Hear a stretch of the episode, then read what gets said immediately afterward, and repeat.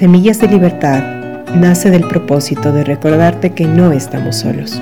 Que las tormentas que atravesamos tienen más cosas en común de lo que te imaginabas. Y sobre todo, que existen personas que están preparadas y dispuestas para darte una mano. Semillas de Libertad es un espacio de plática, reflexión y aprendizaje mutuo. Donde trataremos temas muy importantes para apoyar el desarrollo del potencial humano. Todo esto abordado desde una mirada transpersonal. Nosotros somos Cristina, Flavio, Katy, Bruno. y cada 15 días nos juntaremos para traerte este espacio de crecimiento mutuo. Y recuerda que el cambio que buscas empieza por ti. Semillas de Libertad. Medicina virtual. Buenas noches con todos amigos. Bienvenidos a nuestro décimo programa de Semillas de Libertad. El día de hoy vamos a, vamos a hablar acerca de la exigencia. Hoy les invitamos a compartir con nosotros el análisis que realizaremos acerca de este, de este tema tan importante. Dentro del mismo apartado de emociones hemos, hemos decidido tocar el tema de, la exigencia como un punto eh, que si bien no, se, no es exactamente una emoción, pero nos desencadena muchas de esas emociones. Eh, el día de hoy compartiremos con, con Katy, con Flavio y yo, Cristina Contreras, quienes saluda, y esperemos, esperamos poder compartir eh, algo de lo que nosotros queremos, queremos aportarles a ustedes. Bienvenidos a Semillas de Libertad. Katy, Flavio. Hola queridos amigos, muy buenas noches. Qué gusto estar aquí nuevamente en este décimo programa de Semillas de Libertad. Mi nombre es Flavio Barros, psicoterapeuta transpersonal y para mí es un enorme gusto volver a estar aquí con ustedes. Bienvenidos. Buenas noches, mi nombre es Katy Drogo. Muchas gracias realmente por habernos acompañado en otro encuentro más. Eh, para nosotros es un gusto poder compartir, poder acompañar nuestra humilde participación con ustedes para poder crecer cada día más como personas, como seres humanos. Muchísimas gracias a todos y esperemos que este encuentro realmente nos fortalezca a todos. Gracias.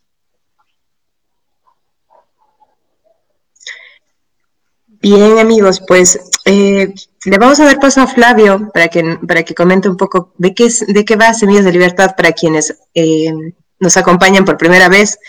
Queremos que entiendan y comprendan cuál es el mensaje, cuál es el, la razón de ser de este programa. Flavio. Así es, Cris, queridos amigos.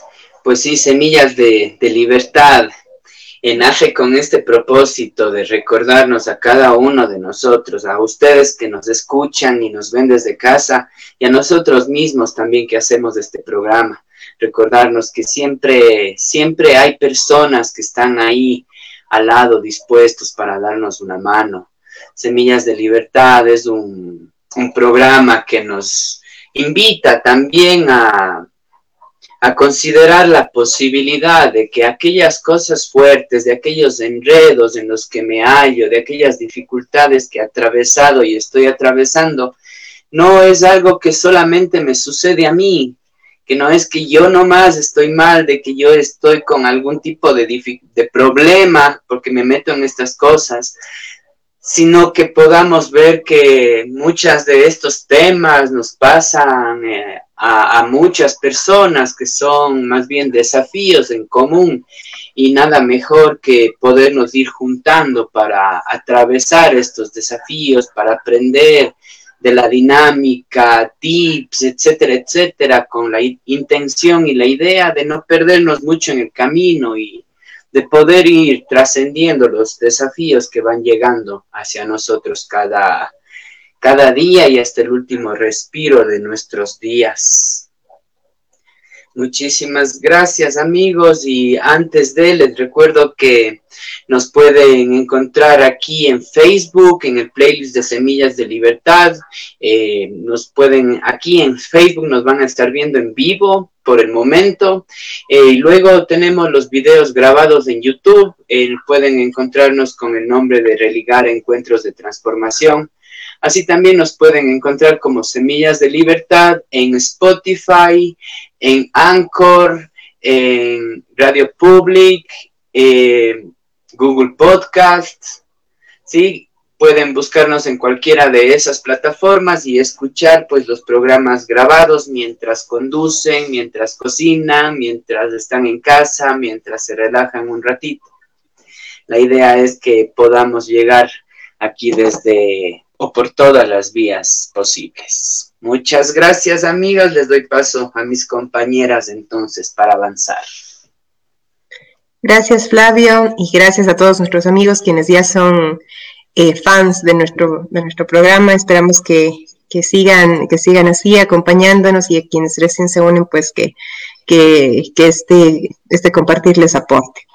Entrando ya en el tema del día, que hablábamos que, eh, que, era la exigencia, vamos a empezar, vamos a tomar, a tomar la lectura de hoy para, para comenzar nuestra dinámica.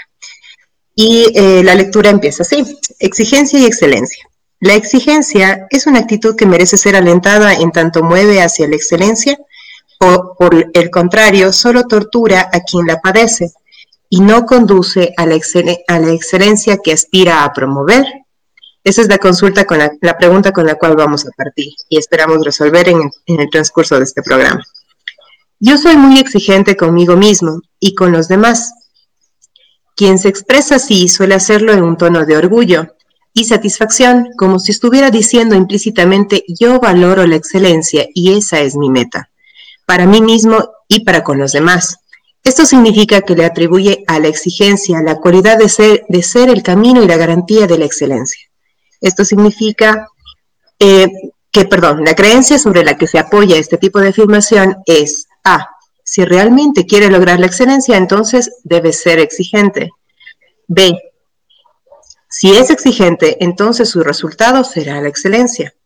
Pero, ¿es realmente así?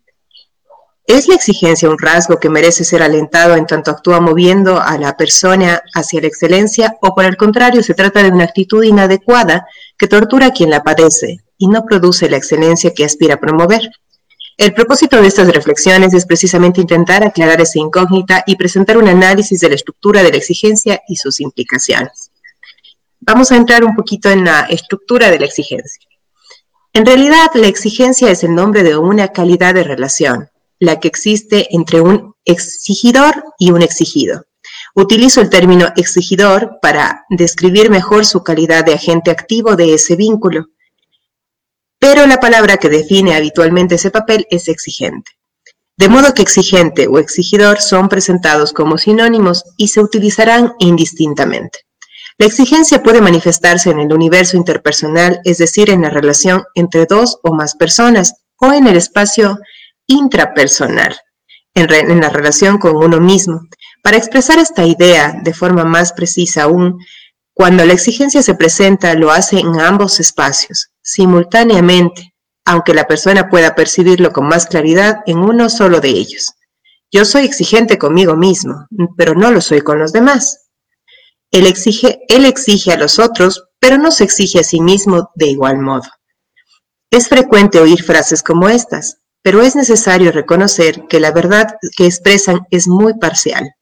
Al observar con detenimiento a la persona en cuestión, se comprueba en, en cuanto a la pauta de exigencia existe, opera en ambas direcciones, hacia los otros y hacia uno mismo, aunque las áreas sobre las que recaiga no sean igual evidentes a, evidentes a simple vista. Nos vamos a detener por un momento aquí a reflexionar un poco en esto, en esto de ser exigente conmigo mismo y con los demás. ¿Cómo, cómo crees tú, Flavio? ¿Cómo concibes tú la exigencia contigo mismo y con los demás? ¿Qué opinas?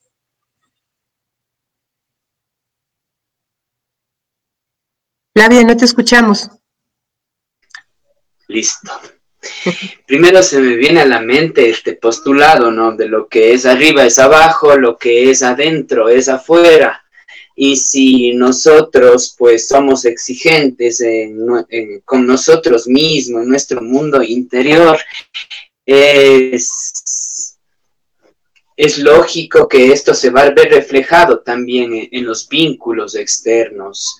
Habla el autor de un exigente, ¿no? De, una, de, un, de un aspecto exigidor y un aspecto exigido. Entonces, nosotros en momentos en los vínculos externos vamos a ser esa persona también así de exigente, de fuerte, o también vamos a, poder ubicarnos en el otro rol, que es la persona que, que recibe las exigencias de un alguien más.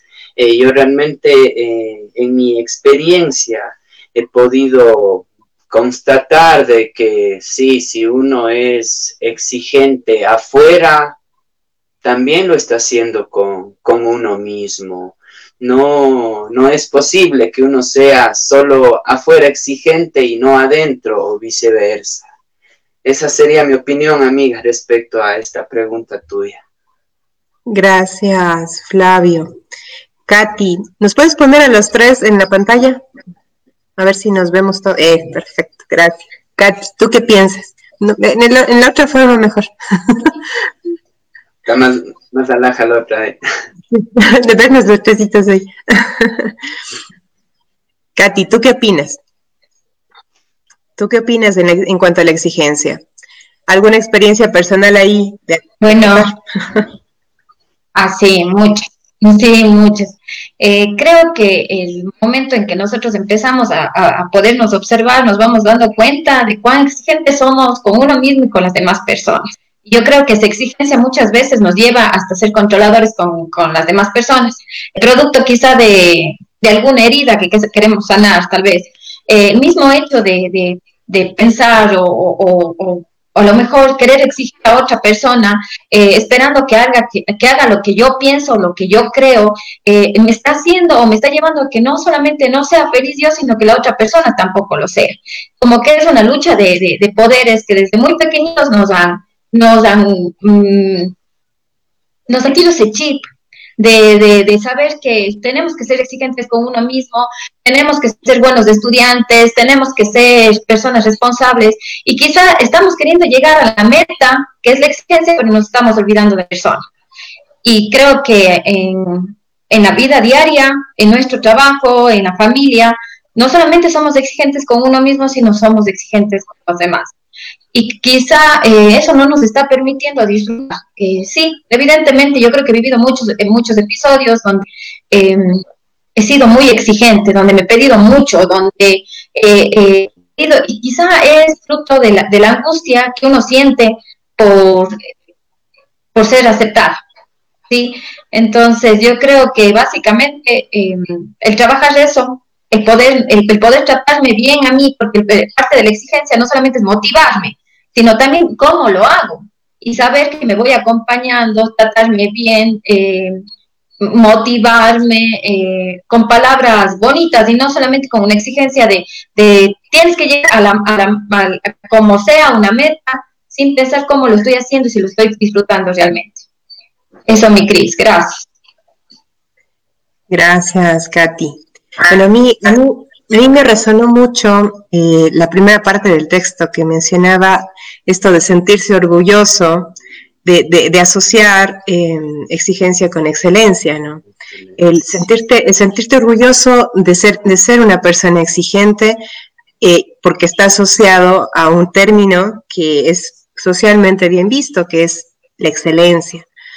Em, yo en lo personal creo que, creo que he pasado muchos, muchos años de mi vida con esa frase, con esa primera frase de, no, o sea, yo soy muy exigente conmigo misma, yo soy muy exigente y, esa, y esa, esa, esa, esa um, frase como que ha marcado muchos hitos y, también, ha y, también ha tenido un costo bastante importante eh, para mí en mi vida, ¿no? Em, recuerdo que esa, esa, esa, frase yo la sentí desde, desde que estaba en el colegio, por ejemplo, en donde decía, no, es que yo soy muy exigente conmigo misma y eso me costaba que no tenía vida social, que, que, que me exigía, me exigía tanto que, que, que, que debía sacar las mejores calificaciones, que debía ser la mejor alumna, que debía, o sea, era, y era una autoexigencia que yo también reflejaba hacia los demás y comparto mucho con lo que dices tú, Flavia, de que, de que lo que es adentro es afuera, tal cual. O sea, yo medía con la misma, con la misma vara con la que me medía a mí, que era una vara bien, bien, bien fuerte, bien pesada, la medía a, a, los demás. Y claro, nunca, nunca nadie calzaba, ni, ni siquiera yo calzaba en mi propia vara, peor aún van a, van a alcanzarlo los demás, ¿no? Ahí me, identifico mucho con la, me, resuena mucho la pregunta con la que, con la que partía el texto, de si realmente es una carga o es un camino en excelencia. Y creo que, creo que a, estas alturas de mi vida, después de, después de muchas cosas ya eh, trabajadas, creo que la exigencia para mí en lo personal fue una carga. Pero vamos a ir trabajando trabajando un poco, un poco, descubriendo un poco más en el texto, pero la exigencia, la sobreexigencia, pues fue para mí siempre una, una, una carga. A pesar de que tal vez los resultados vistos hacia afuera y socialmente aceptados fueron, fueron positivos, eh, en muchas situaciones tal vez hubiese querido ser más bondadosa y compasiva conmigo. Eso puedo compartir. Veamos qué, qué nos dice, qué nos trae el resto del texto. Protagonistas. La estructura de la exigencia está constituida por tres protagonistas. Dos ya han sido mencionados, el, exigidor y el exigido. El tercer componente está implícito en ese vínculo, pero vale la pena hacerlo explícito para comprender mejor la dinámica de esa relación. Y es la meta que el exigente le demanda alcanzar al exigido. Cuando en la práctica clínica se indaga esta actitud actuando sobre sí mismo, una manera eficaz y rápida de identificar esos tres componentes es ayudando al consultante a que complete las siguientes frases. A. Yo me exijo ser.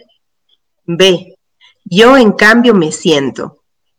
Las respuestas más frecuentes a la primera pregunta son, yo me exijo ser rápido, brillante, vital, simpático, atractivo, seguro, decidido, perfecto.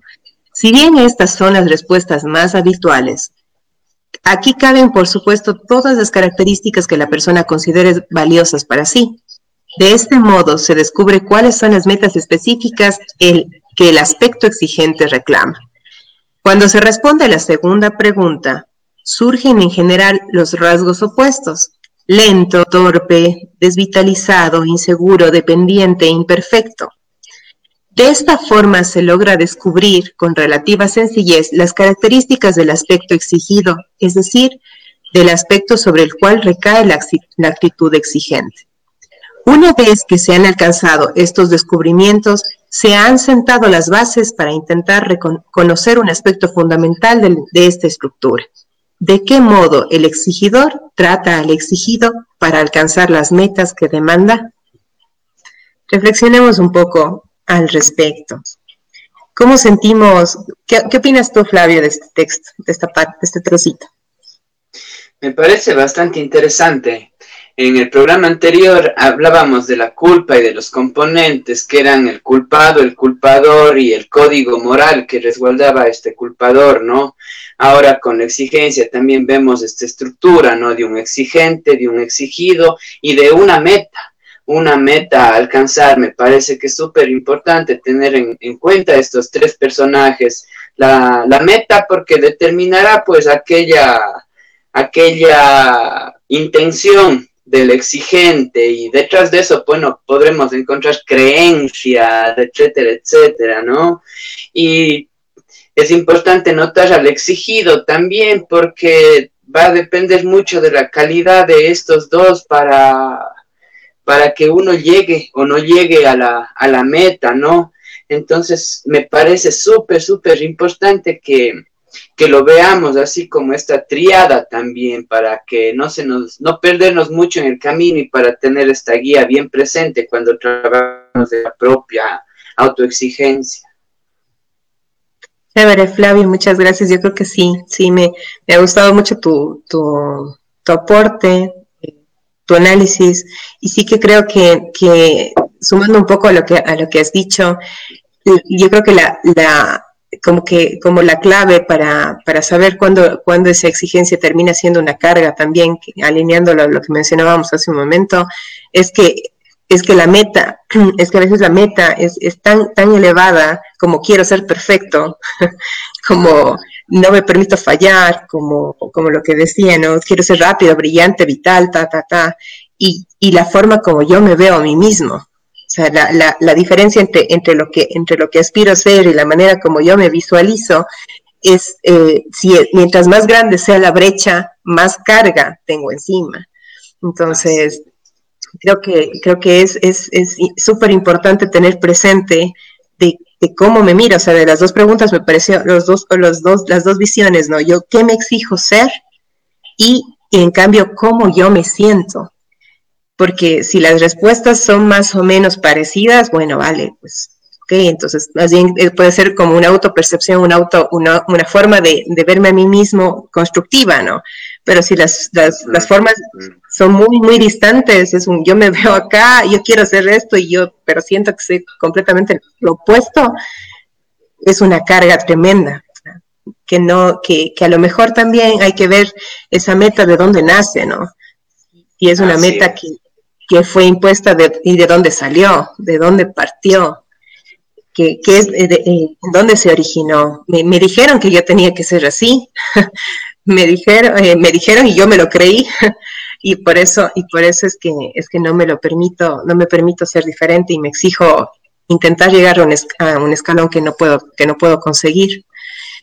¿Tú qué opinas, Katy? ¿Qué sumarías a este análisis?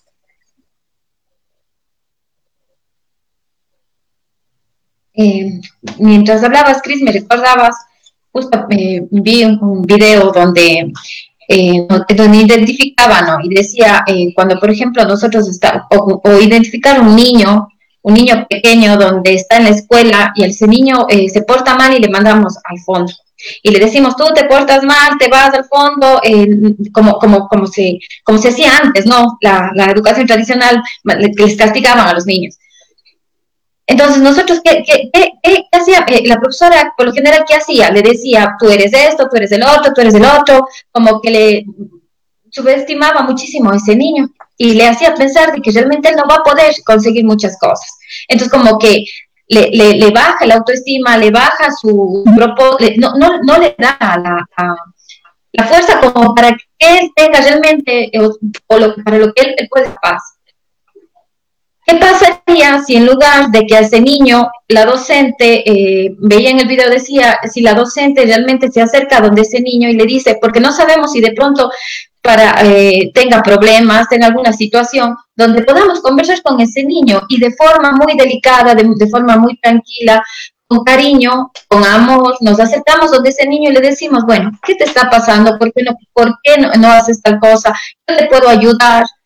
Entonces, de esa manera decía que nosotros nos podemos visualizar cuál es la manera como nosotros nos tratamos, nos tratamos a nosotros mismos o cómo podemos interpretar el diario vivir, de cómo nosotros, eh, so, eh, qué, tipo de, nos, nos, reflejamos en qué tipo de maestra, en la, maestra que realmente nos, nos, aconseja o nos motiva o aquella maestra en que solamente nos está como que eh, pidiendo, exigiéndonos que seamos buenos, buenos, que seamos, pero también no nos está motivando como se debe. Entonces, el, el, hecho de podernos mirar con amor y podernos, poder observarnos y poder motivarnos y poder, eh, sobre todo, exigirnos a nosotros mismos, pero con ese cariño de saber que primero somos seres humanos. Seres humanos tal vez nos vamos a y que para llegar a una meta vamos a tener obstáculos, pero no dejarnos caer, eh, caer en esos obstáculos, sino más bien sabernos levantar y poder conseguir, ¿no? Pero sobre todo de una manera efectiva donde nos produzca dolor o angustia, sino más bien una satisfacción. Esa, mi Cris. Gracias, mi Katy. Eh, yo tal vez quisiera, quisiera sumar algo que, que, me, venía, me venía un poco a la, a la mente eh, mientras, mientras compartías, eh, Katy, el, el, el, hecho de eh, el adulto exigente, el, el, exigente y el exigido eh, surge ya en, nuestra edad adulta, que al, al, final del día es nuestra misma voz interna, en un diálogo interno, ¿no? ¿De, de dónde, de dónde surge? Eh, si, nos vamos, eh, remontamos a, ese niño pequeño, recién nacido, no es exigente, pero sí es exigido. Es, es exigido en tener ciertas conductas. Entonces, claro, fuimos aprendiendo aprendimos, aprendimos en función de, intentar cumplir expectativas de otros. Y llega un momento en donde, el, en donde ya no es necesario escuchar que otros nos exijan, porque ya tenemos tan grabada la, la película en nuestra cabeza que eso, que esa película se activa cada vez que, cada vez que nosotros nos equivocamos, o sea, cada vez que nos equivocamos sale, sale, sale esa vocecita que fue de la profesora, de la, del papá, de fulanito, de menganito, que escuchamos en la niñez, de la abuelita, del tío, y que, que nos decía que teníamos que ser de esa forma, entonces se activa cuando cometemos un error y nos, y nos damos cuenta de que, de que, de que teníamos que, eh, que hacerlo de esa manera, o sea, teníamos que hacerlo de esa manera, lo teníamos concebido, preconcebido de que debía ser así, ¿no? Entonces, es también importante que tal vez las metas no fueron metas puestas por nosotros, sino fueron metas impuestas por, por nuestro, nuestro círculo, eh, eh, nuestros, nuestro círculo de, influencia que nos, dijo, que nos dijo y estableció ese mensaje tan claro en nosotros. Eso es lo más seguro, ¿no? Sí. Eso es lo más seguro. Generalmente andamos con una mochila tremenda de creencias que, que nunca jamás nos hemos sentado a cuestionarnos y son base para nuestra vida, ¿no? Es interesante esto que tú dices, Cristina, porque en, el trabajo propio y en trabajo como terapeuta, pues evidencia claramente que muchas creencias que rigen nuestra vida y y sobre todo del tipo exigente, no eran, no eran nuestras, eran de mamá, de papá y, ellos lo heredaron de, sus padres y si ponemos a, a, revisar el árbol genealógico y vemos que, wow, son generaciones de sobreexigencia y de creencias, ¿no? Como por ejemplo, nadie, aquí nadie se rinde hasta estar ya sin fuerzas, por ejemplo, alguna vez escuché esto, ¿no? Y, y claro, era con una persona que vivía violencia doméstica, pero no podía rendirse hasta que tenga la última fuerza. Entonces son personas proclives, ¿no? A, a, este otro tipo de, de, agentes violentos en el mundo, ¿no? Y, y no me voy a mover de aquí hasta que tenga mis últimas fuerzas. Entonces me parece súper, súper, súper trascendental esto que muchas de nuestras creencias no son nuestras. Ni siquiera nos hemos cuestionado. Exacto. Pero es nuestro trabajo cuestionarnos esas creencias porque, porque el momento en el que las aceptamos se convierten en nuestras. y, y nosotros operamos y actuamos en función de ellas. Pero, pero claro, las heredamos, es parte, es parte de la herencia con la que, con la que venimos, pero, pero es importante cuestionarnos. Chévere, gracias Fabio. Sigamos entonces con, con el texto. Relación exigente-exigido. ¿Estoy bien? Sí, es la siguiente. Sí. Una de las características más notables de este vínculo es que el exigidor no suele darse cuenta de modo, del modo en el que trata al exigido, y en especial y esto es tal vez lo más importante, el efecto que produce en el aspecto exigido el trato que le brinda. El aspecto exigente no le advierte porque su percepción está completamente tomada por la meta, es decir, todo lo que él registra es que hay que alcanzarla, que hay que llegar allá como sea. El estado en el que se encuentra el realizador, quien es en última instancia el encargado de hacerla efectiva, no es percibido por el exigidor. Una sencilla metáfora que ilustra esta relación es la de un jinete y el caballo. El aspecto exigente es como el jinete que quiere llegar hasta una colina que le atrae y que se encuentra a unos kilómetros de distancia. Si se, se, siente tan atraído por esa meta que deja de percibir a su caballo, que representa aquí el papel de exigido. El jinete no mira que éste tiene hambre y sed o está cansado, Inicia su galope dando por sentado que su caballo se halla en condiciones de llegar y que solo está esperando sus indicaciones para hacerlo. La creencia del exigente. El exigente cree que para alcanzar un resultado basta con desearlo intensamente y demandar con fuerza al encargado para realizarlo, para que efectivamente lo logre. Eso es lo que suele llamarse voluntarismo. La frase que mejor resume esta creencia es, Querer es poder. Quedémonos ahí por un momento. a mí me encantó la, la, metáfora de la, del caballo del jinete. Creo que, creo que es realmente muy, muy, muy gráfica, ¿no? Es un, vamos, que yo quiero ir allá. Y el pobre caballo está muriendo, ya no puede más. Y, y es, y es lo que, y es como funciona en realidad la dinámica de la exigencia. Si, si, no estamos en capacidad para levantarnos, o, llevándolo un poco a la vida, a la vida práctica, ¿no? Pongamos el, ejemplo de esa, de esa madre abnegada que dice, no, yo tengo que, tengo que estar bien por mis hijos, tengo que luchar, tengo que, yo no me puedo enfermar, yo tengo que estar bien, tengo que sacar a mis hijos adelante. Eh, yo soy la que tiene que, hacer todo en casa y, se exige, se sobreexige hasta que, ¿qué pasa? El cuerpo se resiente y caemos enfermos. Y luego decimos, ¿pero por qué? Porque, porque, porque como el en el ejemplo del caballo nos exigimos tanto que llega un punto en donde ya no damos más. Em, creo que, creo que esa, esa gráfica, ¿no? bueno, yo, se me ocurrió un ejemplo y sí me gustaría que, que, aportemos tal vez Flavio y Katy con algún otro ejemplo de la vida cotidiana, de cómo, de cómo funcionaría esa dinámica de exigencia o cómo, o cómo ustedes han percibido esa dinámica de exigencia.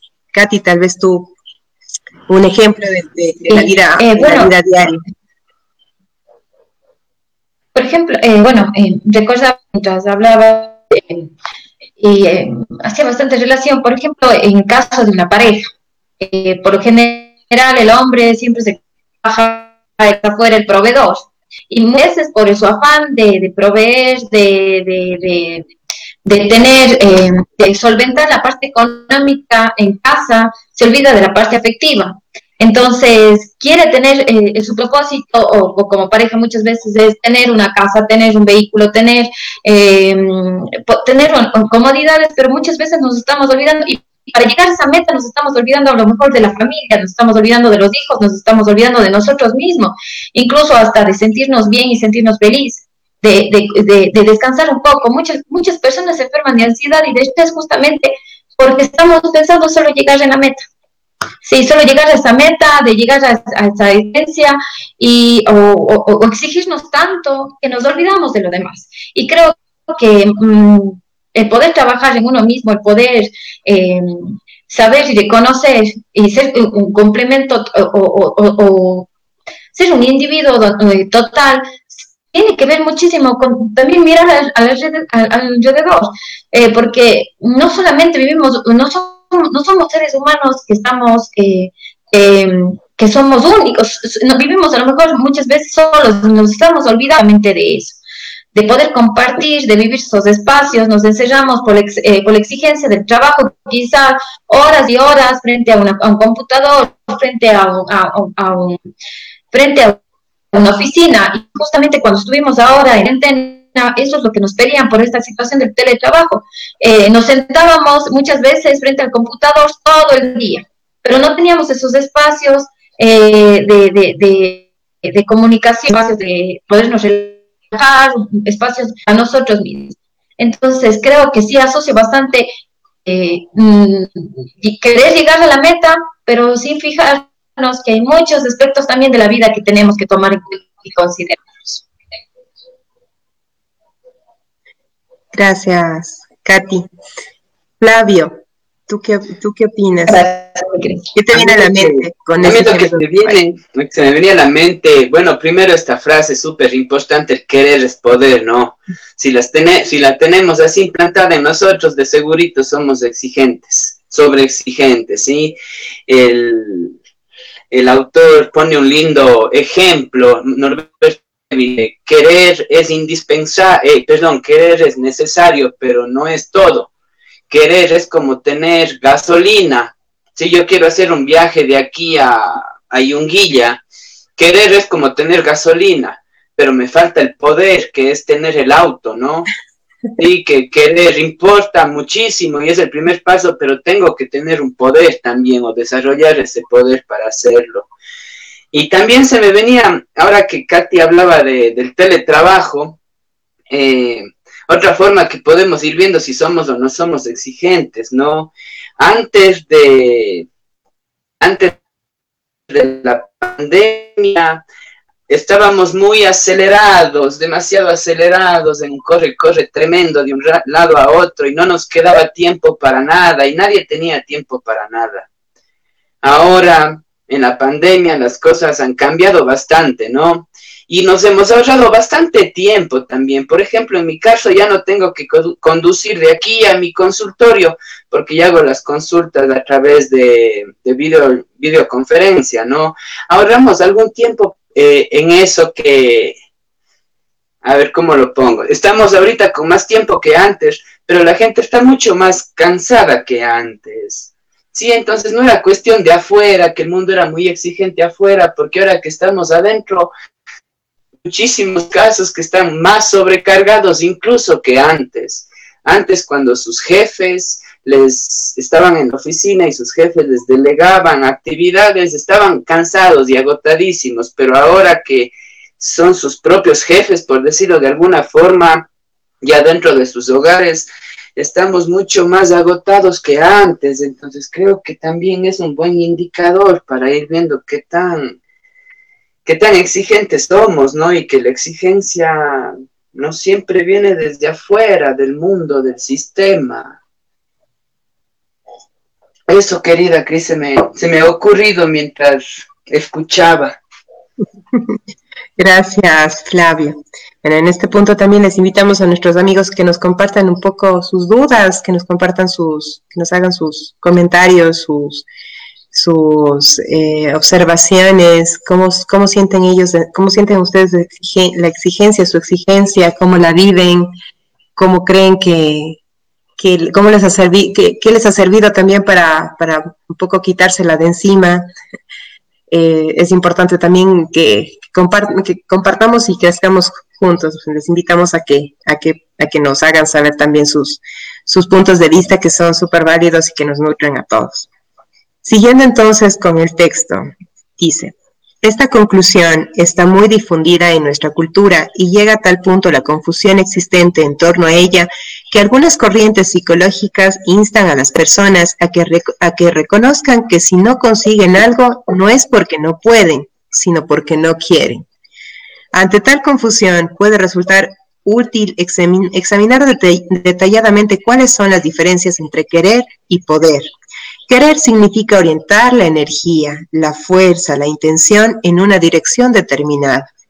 Poder, en cambio, alude a la disponibilidad de los recursos adecuados para realizar esa intención. El querer es equivalente al combustible del motor de un coche. El poder es, es como el resto de las piezas de dicho coche, que permiten transformar la energía del combustible en movimiento. En el caso del vehículo, la diferencia puede percibirse con mucha claridad, pero para hacer más evidente aún el error del aspecto exigente, es como si éste cayera en, su, que es suficiente para llenar el depósito de gasolina y sentarse al volante para poder desplazarse.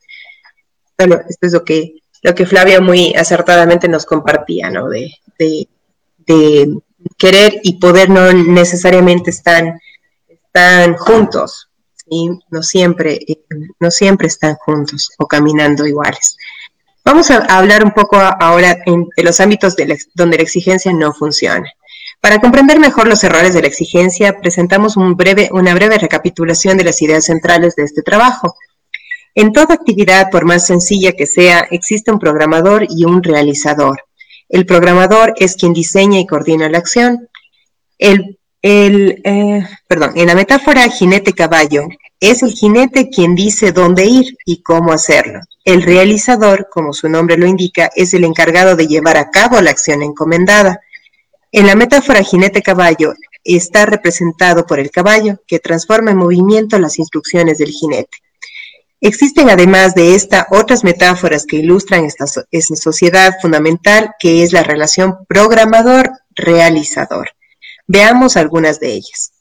El arquitecto, el obrero, el entrenador, el jugador, el jefe, el empleado. El oficial, el soldado, el padre, el hijo. Como puede comprobarse en todos los ejemplos, existe un papel de estratega que dice qué y cómo hacer determinada cosa y otro de realizador que lleva a cabo la tarea encomendada. La, la relación exigente-exigido es una forma particular de la relación programador-realizador y el aspecto exigente expresa un modo inmaduro y disfuncional del papel programador. Los rasgos que caracterizan al aspecto exigente son A. Tiene una meta, quiere alcanzarla y da por sentado que su propósito es legítimo y adecuado. B. Por lo tanto, cree que no es necesario consultar al realizador acerca de si comparte o no esa meta. Es decir, él se siente el amo y percibe al realizador como su esclavo. Como alguien sin derecho a tener vida propia y cuya función es estar siempre en condiciones de cumplir las órdenes que él le da. C cree que para el realizador, para que el realizador alcance la meta que le exige, es suficiente con que se lo demande imperiosamente. Cuando el realizador es el músculo que hace girar la cabeza, el papel del músculo se parece bastante a lo que el programador exigente imagina. Digo bastante porque, como expresamos anteriormente, basta con que exista cualquier alteración de la musculatura del cuello para que la situación cambie por completo. Esto, que solo ocurre cuando la musculatura está alterada, es lo que sucede siempre cuando el papel de realizador lo cumple una estructura más compleja y con evidente vida propia ya sea un aspecto psicológico de sí mismo, como un aspecto realizador, o una persona o un grupo de personas. Es en estos casos cuanto más, cuando más se pone en evidencia lo inadecuado que resulta la actitud exigente. ¿Qué les viene a la mente? ¿Qué te viene a la mente, Flavio, con esta, con esta parte del texto? Con los diferentes roles. Lo que se me viene es esta relación mente-cuerpo, ¿no? El obrero, el obrero como el cuerpo y el arquitecto como la mente, el jinete como la mente, el caballo como el cuerpo. Sí, esta disociación que existe aquí sí, entre cuerpo y mente, la mente que quiere ir para acá, la mente que quiere hacer esto, la mente que quiere hacer el otro, y a veces el cuerpo está cansado, adolorido, y le decimos, no, no, no, no, no, no, no, ¿cómo vas a estar cansado? Tú puedes más, tú puedes más. Y estamos a las seis de la tarde ya ya cansados, agotados, pero no porque yo hoy tenía planeado quedarme hasta las 12 de la noche. Entonces voy a la cocina y me preparo una jarra de café y me estoy metiendo café para no quedarme dormido, ¿no? Es como que me, me apunta a esa disociación que va habiendo entre el cuerpo y la mente y que es muy, muy común también, ¿no? Eh, recuerdo en mi, en mi vida pasada y he visto muchos casos también de por ejemplo, este fin de semana quiero quedarme descansando. Sí, he tenido una semana agotadora, súper agotadora y quiero descansar.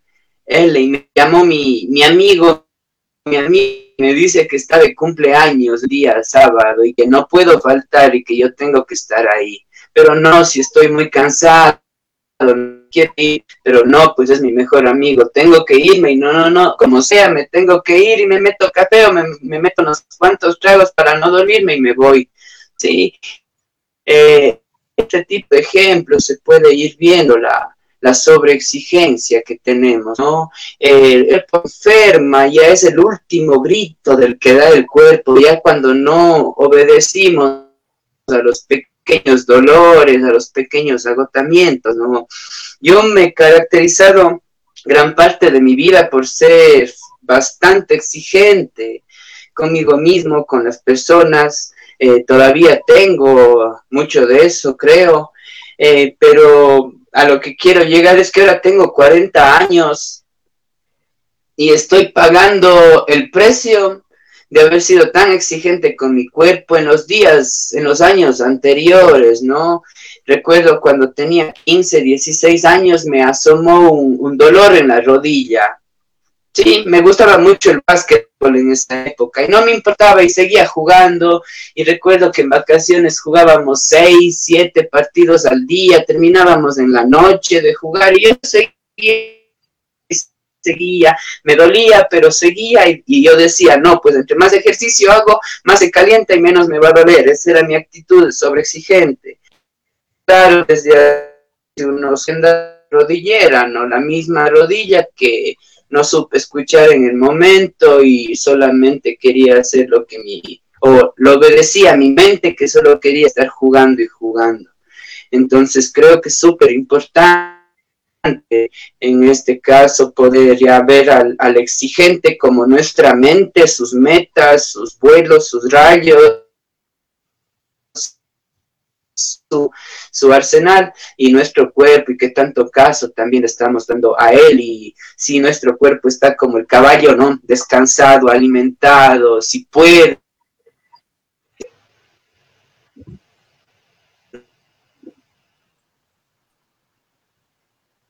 Flavio.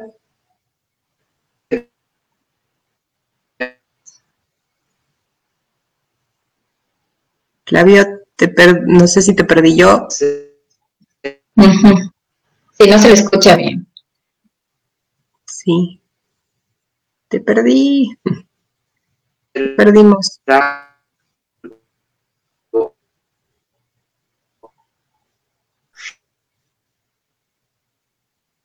Flavio. Bueno, mientras, mientras se, nos, se nos quedó frisado mientras, mientras lo recuperamos. Em, sí, esperemos que pueda volver, a, conectar. Pero, pero eh, generando un aporte adicional a la que Flavia mencionaba, que, que me parece súper, súper al lugar, eh, volvemos tal vez al mismo punto eh, que en el, del que hablábamos en, uno de los programas anteriores cuando, cuando mencionábamos esta, esta... Ah, Flavia, estás de vuelta. eh, mencionaba, mencionábamos en programas anteriores acerca de, de, de, la dualidad, de la dicotomía, ¿no? de, mirarnos como, un todo, como algo separado, como partes eh, individuales y cada una por su lado. Y cuando tú hablabas respecto a la mente y el cuerpo como, como actores, actores, separa, actores que funcionan como de manera separada en una visión exigente, exigido, eh, me venía a la mente esa, e, esa, es justamente esa dualidad, ¿no? el, concebirnos, el mirarnos desde, no desde la separación, desde que no somos parte de un todo, de de un todo integral, que, conforma, que conforma nuestro ser, sino como que nuestra mente quiere algo que nuestro cuerpo capaz, y como tú mencionabas, no es capaz de producir, no es capaz de proveer porque, porque no está para, para proveer, no, no puede proveer, proveer algo así. Y me venía también un poco, un poco a la, a la mente el hecho, bueno, ya hemos hablado de la exigencia y hemos hablado de, hemos hablado de, cómo funciona el exigente, el exigido, ¿va? Pero, pero creo que sí es, es muy importante también eh, aportar un poco en cómo aligerar ese peso, en cómo aligerar esa, esa exigencia, en cómo, en cómo trabajar esa, esa, esa exigencia con nosotros. Y, y por ejemplo, eh, a, título, a título personal, eh, el hecho de, el hecho de, mirarnos con más, con más compasión, de mirarnos con más atención, con menos Em, reclamo y de estar más atentos de nuestros diálogos internos ayuda un montón. Por ejemplo, no, si, si es que, si es que normalmente, o sea, comienzo a observar mi diálogo interno y normalmente me digo, ay, qué tonta que eres, ay, cómo hiciste esto de mal, ay, pero es que, es que eh, no debiste decir esto, no debiste hacer el otro, pero ¿por qué lo hiciste así? ¿Pero por qué no hiciste de otra forma? Pero, sí, y, y todo el tiempo estoy, ta, ta, ta, reclamándome, ¿no? Eh, es que mi diálogo interno me está, está, está, está, es un diálogo exigente, definitivamente como lo que mencionaba Flavio hace un momento, ¿no? La meta, la meta es, es ser, perfecto. O sea, el mensaje ahí interno es tienes que ser perfecto y no te puedes equivocar. Entonces, todo, todo, todo error, toda equivocación no es asumida como un aprendizaje, sino es asumida desde, no, lo hiciste mal, te palo porque lo hiciste mal. Entonces, eh, como, como, como pasos, pongámoslo así, entre comillas, como para trabajar la exigencia a título personal, me ha funcionado bastante, bastante bien. El primero, observar cómo es mi diálogo interno. El detenerme dentro de lapsos del día a mirar mi diálogo interno, a observar qué es lo que me estoy diciendo ante situaciones de, de estrés, darme cuenta de qué es lo que me dije antes de llegar a esa situación de estrés. Si estoy en el trabajo, y tuve y, y, presenté un informe y mi jefe me dijo, no, está mal, está mal esto, está mal el otro, está mal el otro. ¿Qué es lo, qué es lo primero que yo me dije? ¿sí? ¿Cuál fue mi, cuál fue mi reacción y mi respuesta? Si mi reacción fue, fue más bien, fue más bien, fue, fue dirigida hacia, hacia azotarme y hacia decirme, no, vamos, es que sí, lo hiciste tan mal, qué terrible. O vamos, o un, bueno, vale, ok, ahora no lo hice, no, no lo hice, no lo hice como él necesita, pero bueno, puse mi mejor esfuerzo y me puedo dar un, o sea, me, me, me sé acompañar en el proceso. Yo quisiera pensar que nosotros eh, debemos visualizar, o sea, no debemos, sino eh, el trabajo está en, mirarnos o en convertirnos cada vez en, nuestro, nuestros mejores amigos. Si es que nuestro diálogo interno va dirigido hacia, hacia esclavizarnos y azotarnos, o si es que está dirigido a, como, como lo haría un, buen amigo, a, darnos, alentarnos un poco y, y decirnos, vamos, que si esta vez no lo hiciste, no lo hiciste como, no lo hiciste tan bien o no lo hiciste como se esperaba, pues dale, que, que así es, es así, lo, así, lo, así lo podías hacer, no había forma de que lo hicieras mejor, así debía ser. Entonces es como más, más, eh, un diálogo más, más acogedor, ¿no? Menos, menos juez, menos, menos, menos crítico. Eh, ese es como, como el primer paso que yo identifiqué muy, muy, que he identificado y aplico para, para mí, ¿no? Cómo me hablo a mí mismo como primer, como primer gran paso de, de, observación. Y luego lo que mencionabas tú, Flavio, que me pareció súper, súper importante, cómo se siente mi cuerpo, qué siente mi cuerpo, ¿sí? Cómo se manifiesta mi cuerpo en el día a día, ¿no? Eh, hace, hace, unos, hace unos días eh, decía veía que estaba como una rutina súper, súper, súper exigente realmente conmigo y, yo me senté, me senté un día y dije, realmente necesito descansar, necesito descansar. Cancelé citas, cancelé, eh, cancelé todo y dije, me voy, me salgo de la ciudad con mi hijo y me, quiero despejar. Entonces fue como, mi cuerpo me habló y, me paré un rato a escucharle, a decir, hey, lo quiero hacer, quiero descansar lo necesito y me lo voy a regalar. Entonces, ¿qué tanto escuchamos a nuestro cuerpo, no? A ese, a ese caballo, ¿qué tanto acaso le hacemos solo al jinete o, le hacemos al caballo, no? Como, como en el ejemplo de, del básquetbol que mencionaba Flavio.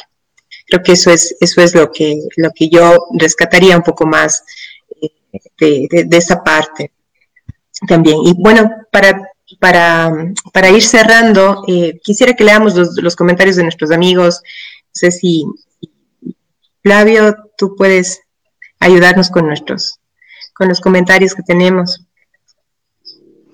Listo. Bueno, vamos a ver el primer mensaje de nuestra gran amiga Angie Cedillo Palacios.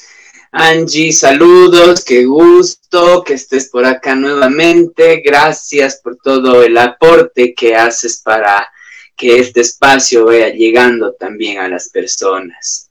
Angie nos dice, Familia Semillera, qué gusto verles de nuevo y escuchar sus reflexiones sobre la exigencia. Gracias por ayudarnos a ver que al igual que con la culpa, la exigencia con nosotros mismos requiere un reajuste en cómo la vivimos. Muchísimas gracias, Rangi. Fabricio Vela Ortiz nos dice, felicitaciones por sus ponencias, un interesante tema. Sí, un interesante tema sin duda. Exigir y ser exigido. Creo que siempre se debe buscar equilibrio y en todos los aspectos de nuestra, de nuestra existencia. Saludos, saludos Fabricio. Y esa es, ¿no? El equilibrio, el equilibrio, la homeostasis de la que siempre estamos hablando y de la que siempre vamos a estar eh, mencionando. Antes de que se me caiga la señal de internet, quería comentarles una anécdota del, del autor de este libro, del doctor Norberto Levi, ¿no? Y conocí que a él cuando le hacen una invitación para una charla, para una ponencia en algún lugar, él no te responde enseguida, sino siempre te dice, permíteme, le consulto a mi obrero. Entonces él se toma uno o dos días para observarse a sí mismo y después, bueno, decir, ¿sabes qué? Sí, sí, sí, sí estoy, estoy con ánimos, estoy con las posibilidades y sí voy a hacerlo.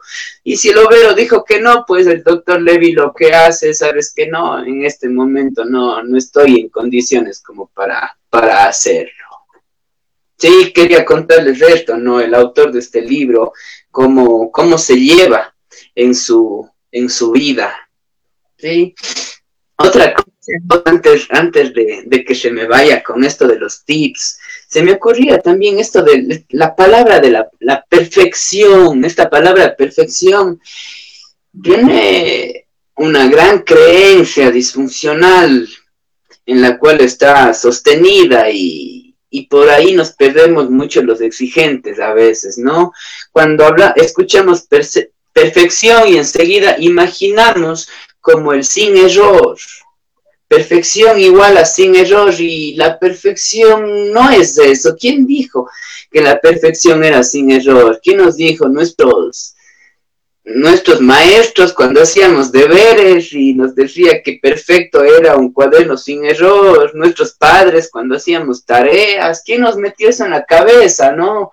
Porque si vemos en aquí en el planeta Tierra, no más en las especies biológicas que existen, vemos errores por todo lado, en un mundo perfecto en el que vivimos, este planeta tiene perfección por todo lado, toda la creación es perfecta y la vamos viendo. Así, si salimos a la montaña, la vamos a poder ver enseguidita. Entonces, que podamos ir como que también trabajando en esa idea, en esa asociación de perfección y sin error. Quitarle sin error de ahí y subirnos en lo que es, ¿no? La perfección del ensayo y error. Muchas gracias. Gracias, Flavio. Bien, bueno, pues ya nos queda solamente una, un, pequeño texto, así que me voy a permitir terminar toda la, toda la, todo el tema. Exigir y, y proponer. El hecho de exigir, como el de dar órdenes o demandar imperiosamente, se caracteriza por excluir el no como posibilidad legítima de respuesta.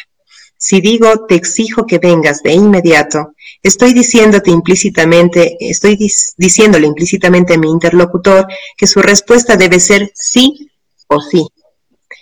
En caso de que no lo haga y la contestación sea negativa, ya estará iniciando una confrontación de oposición conmigo.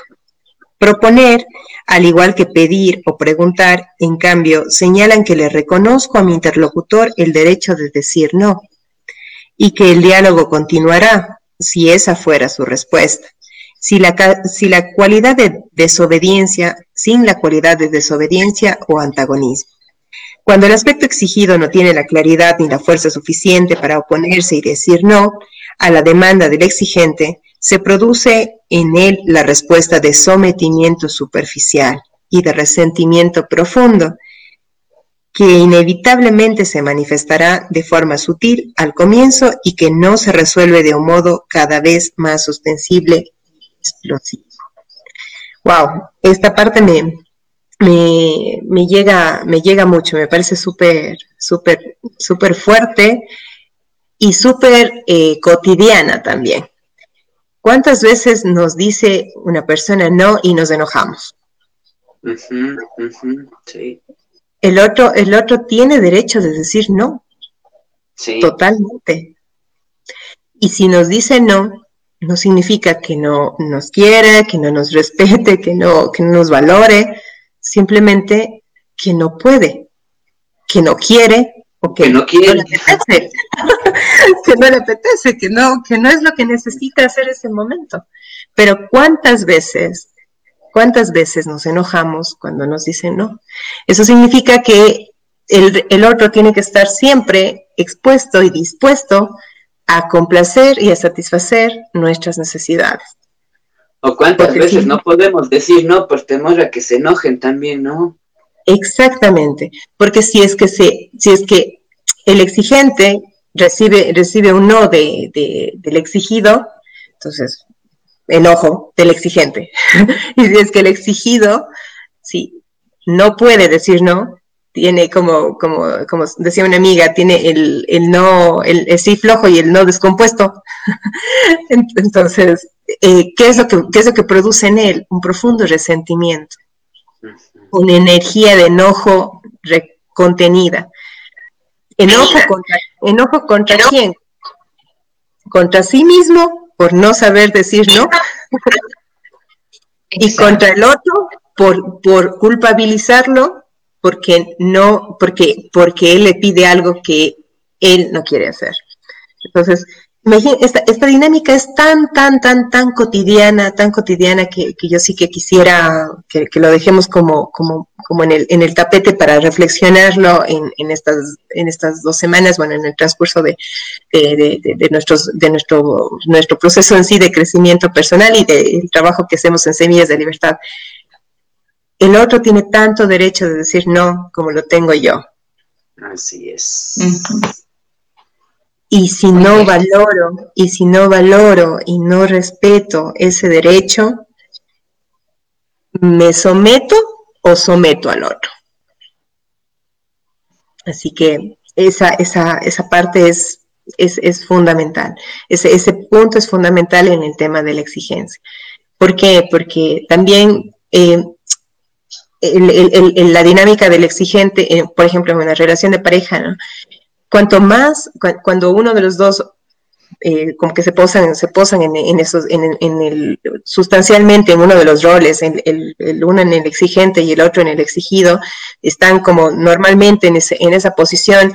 Si uno de los dos decide salirse de esa, de esa dinámica, decide, decide romper la dinámica, hay mucha fricción porque hubo una relación de qué? De sometimiento.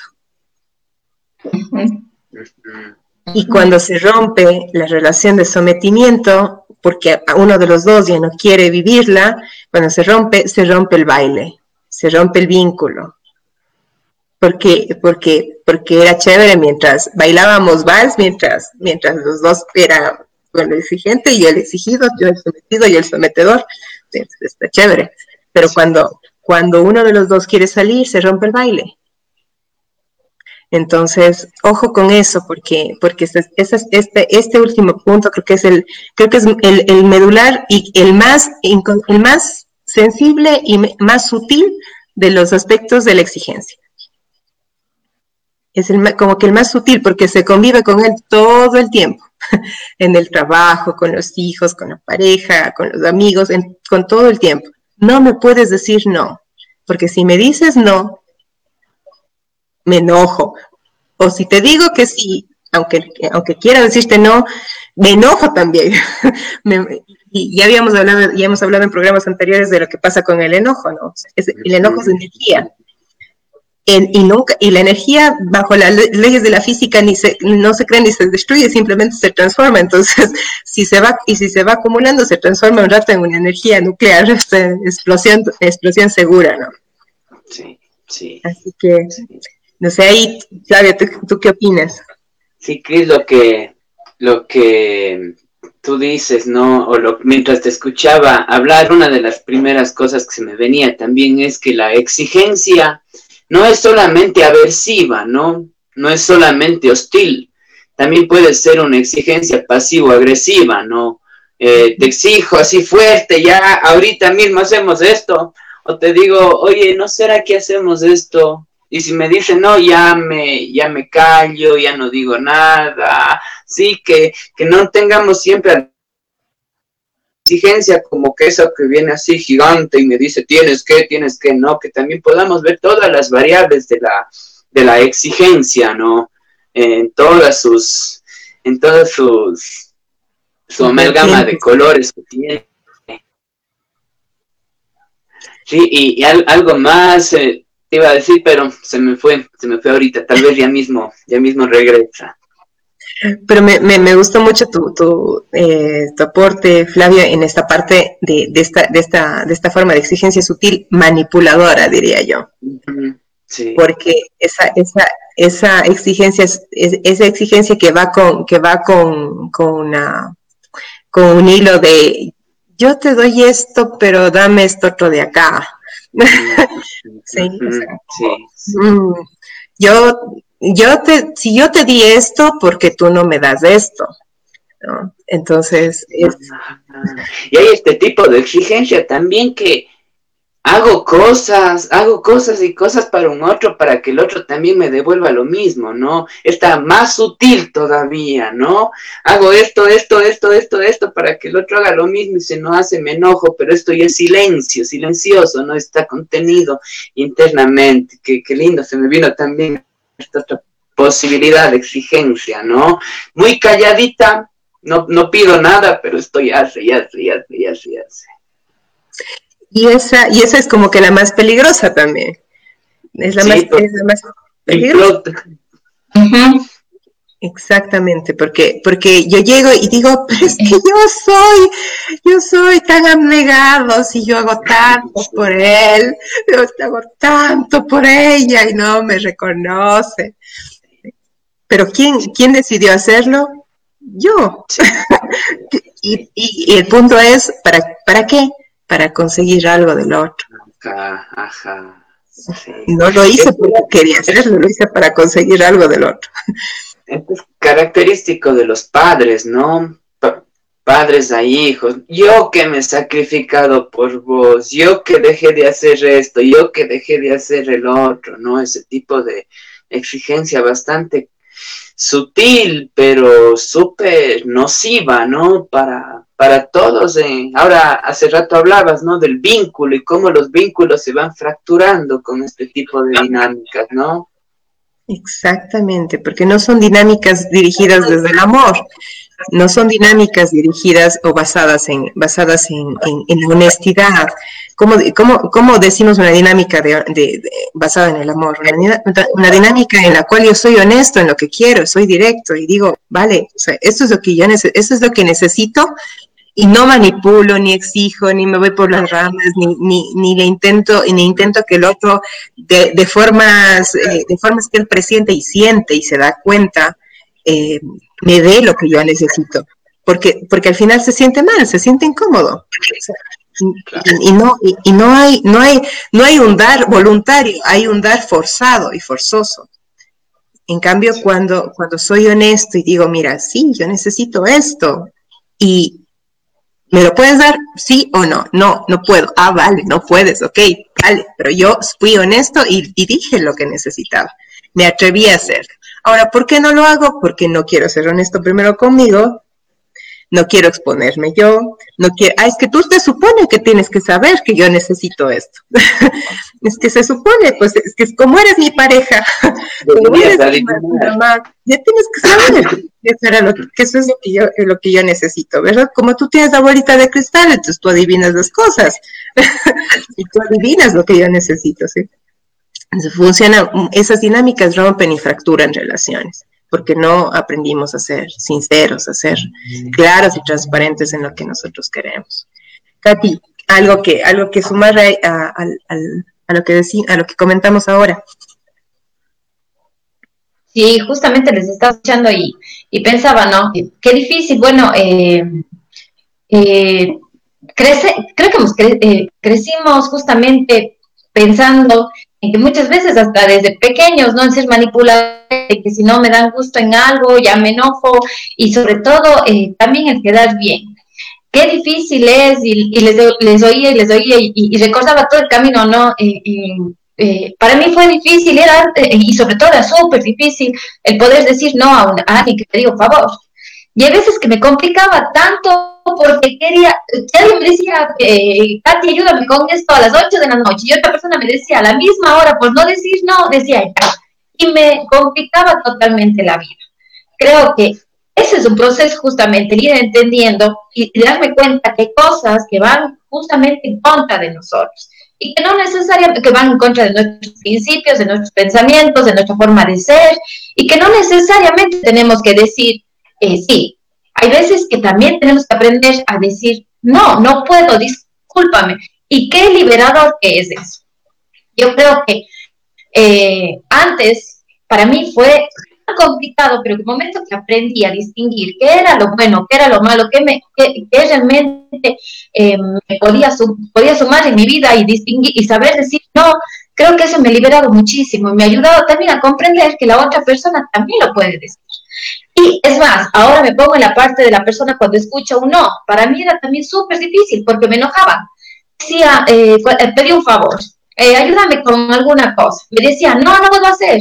Me enojaba, me cerraba y, y, y, y no, no veía otra alternativa. Ahora, cuando alguien me dice no, más bien mm, veo qué, qué no puedo hacer yo, por qué busco en la otra tal vez muchas cosas que uno lo puede hacer.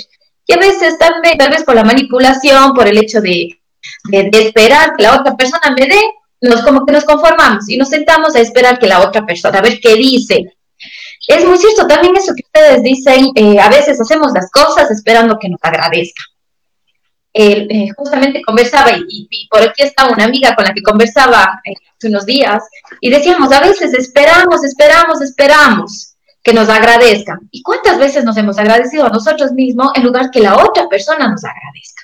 Y, justamente conversábamos de que no, a veces esperamos, pero no tenemos ese agradecimiento a nosotros mismos, es decir, yo estoy conforme de la decisión que tomé o lo que yo estoy haciendo, porque me gusta, porque lo siento, porque yo quiero, no porque quiero quedar bien o porque quiero sentirme útil o quiero sentir que eh, la, la, eh, aceptada por las otras personas.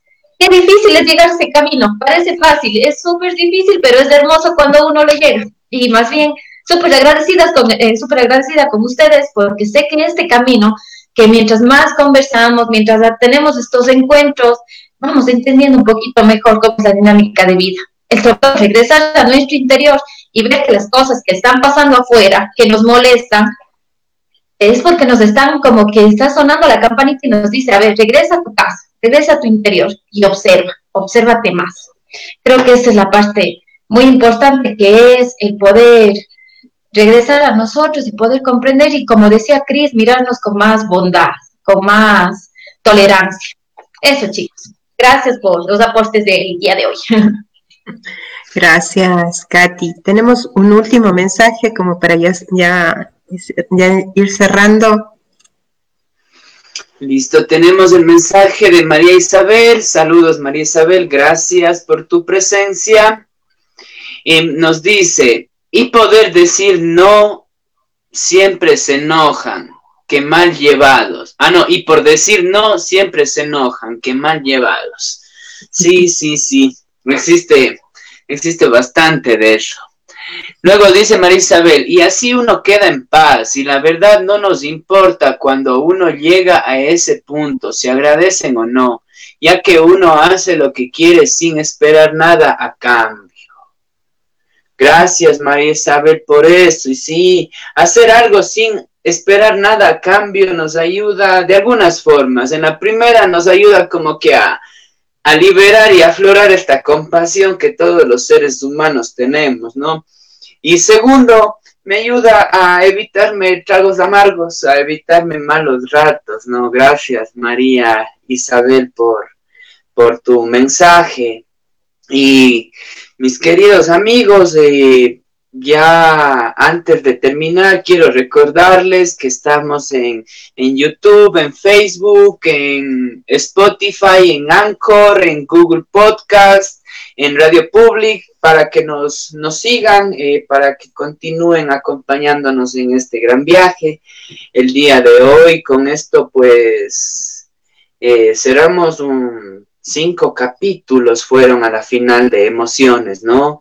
Como les decíamos al inicio, si bien la exigencia no es una emoción, pero es una actitud que despierta algunas emociones, como hoy pudimos hablar, en el diálogo apareció la ira, la vergüenza, la culpa, entonces en nuestro trabajo de inteligencia emocional es súper importante que tengamos en cuenta la dinámica de la exigencia.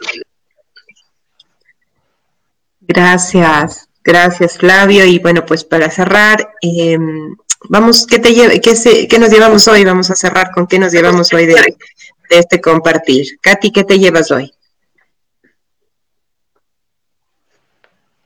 Katy. Gracias. Bueno, que realmente me llevo. Gratitud antes que nada, muchas gracias a todas las personas que nos acompañan el día de hoy, eh, realmente siempre eh, contenta porque sé que estos espacios nos ayudan para mejorar muchísimo y para conocernos cada día más.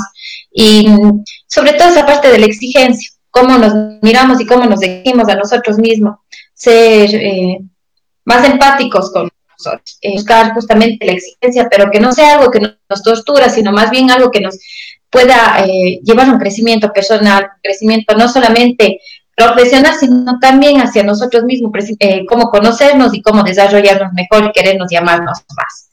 Muchas gracias, chicos, por eh, este espacio. Gracias, mi Katy. ¿Qué te llevas tú, Flavio? Gracias, querida Katy. Gracias, querida Cris. Y a mí lo que se me queda así claro para el camino, para el viaje, es esta triada, ¿no? El exigente, el exigido y la meta.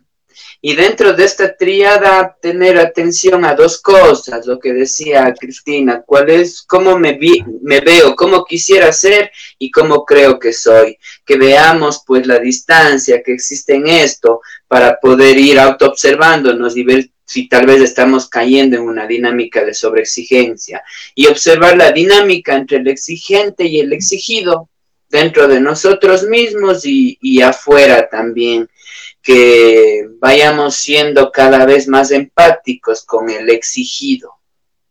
¿Sí? Y que el exigente pueda cada vez más ir poniendo metas propias, elegidas por sí mismo y más reales, más alcanzables. Muchísimas gracias, queridas amigas.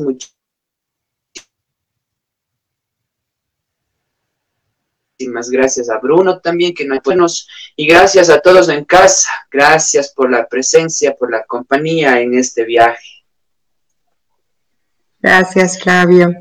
Y bueno, mandamos un saludo a, a Bruno también, que, que, hoy nos que hoy nos, nos faltó. Esperamos la próxima semana estar, la próxima sesión ya estar todos completos. Bueno, de mi parte eh, también un agradecimiento profundo a todos quienes nos acompañaron el día de hoy con en el programa con sus comentarios y, pues escuchando y, y, tal y tal vez también compartiendo eh, compartiendo nuestro nuestra nuestra presentación, bueno, nuestro programa con sus, con sus seres queridos. Eh, yo me llevo, yo me, yo me quedo, yo me quedo con, con el tema de, con la última parte que hablamos eh, respecto a esta dinámica de, del exigente, el exigente y el exigido en la vida cotidiana. Eh, que creo que, que, es, que es un punto a observarnos con, con permanentemente, ¿no? Como, como esperamos, esperamos siempre eh, que otros satisfagan nuestras, nuestras necesidades y no actuamos bajo una dinámica de, de honestidad y de, y de franqueza, esperando que, eh, y siempre, siempre esperamos manipular o siempre o buscamos, buscamos con frecuencia manipular y, y, esperamos que el otro cumpla o satisfaga ciertas necesidades que tenemos y que no, no sabemos o no podemos cubrir en ese momento. Entonces, yo me, yo me quedo con eso. Creo que es, eh, creo que es muy, muy importante tener, tener, tener una, una, un espíritu observador en nosotros para distinguir y poco a poco ir ajustando esa, esa dinámica. Eh, que, no, que no sea algo permanente para nosotros eh, o en nuestra vida, sino que, y que a su vez obviamente daña nuestros vínculos, ¿no? porque no somos, eh, no, no actuamos con honestidad eh, al, al, no actuar con honestidad, pues eh, dañamos, dañamos lo, que los vínculos afectivos que tenemos con nuestros seres. Eh, había un último comentario de Avelina, de Avelina Cerda Arevalo, te agradecemos mucho tu, acompañamiento, estar aquí en el programa, Avelina, muchas y tú nos mencionas, muchas gracias por compartir. temas muy interesantes. Nos ayuda a autoanalizarnos y poder mejorar como personas. Gracias. Gracias a ti también, Abelina, por, por estar con nosotros y acompañarnos. Esperamos que, te sigas conectando tú y, todos quienes nos han escuchado el día de hoy. Eh, Katy nos va a hacer la invitación para el programa siguiente y pues con eso terminamos y les decimos muchas gracias eh, por habernos acompañado el día de hoy. Katy.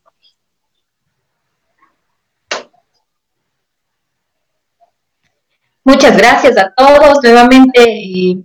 gracias por este espacio y solamente queda recordarles que el 20 de octubre nos volveremos a ver eh, a las 8 y 30. Vamos a hablar de las heridas de la niñez. Creo que este es un tema muy importante, sobre todo porque nos va a ayudar a, unir todas esas partes de lo que hemos venido tanto conversando. Creo que es el tema que más me gusta, realmente estoy muy contenta porque eh, vamos a poder comprender desde dónde todo lo que nosotros somos, eh, desde dónde viene. Les esperamos eh, para compartir con ustedes, esperamos que no falten y les agradecemos por haber compartido el día de hoy con nosotros. Muchas gracias. Amigos, hasta la próxima y recuerden amigos, siempre, siempre, siempre, ¿no? ahora vamos a, a con el eslogan de Semillas de Libertad. Recuerden que el cambio que buscas empieza por ti. Llevémonoslo eso siempre con nosotros, siempre desde adentro hacia afuera. Muchísimas gracias a todos.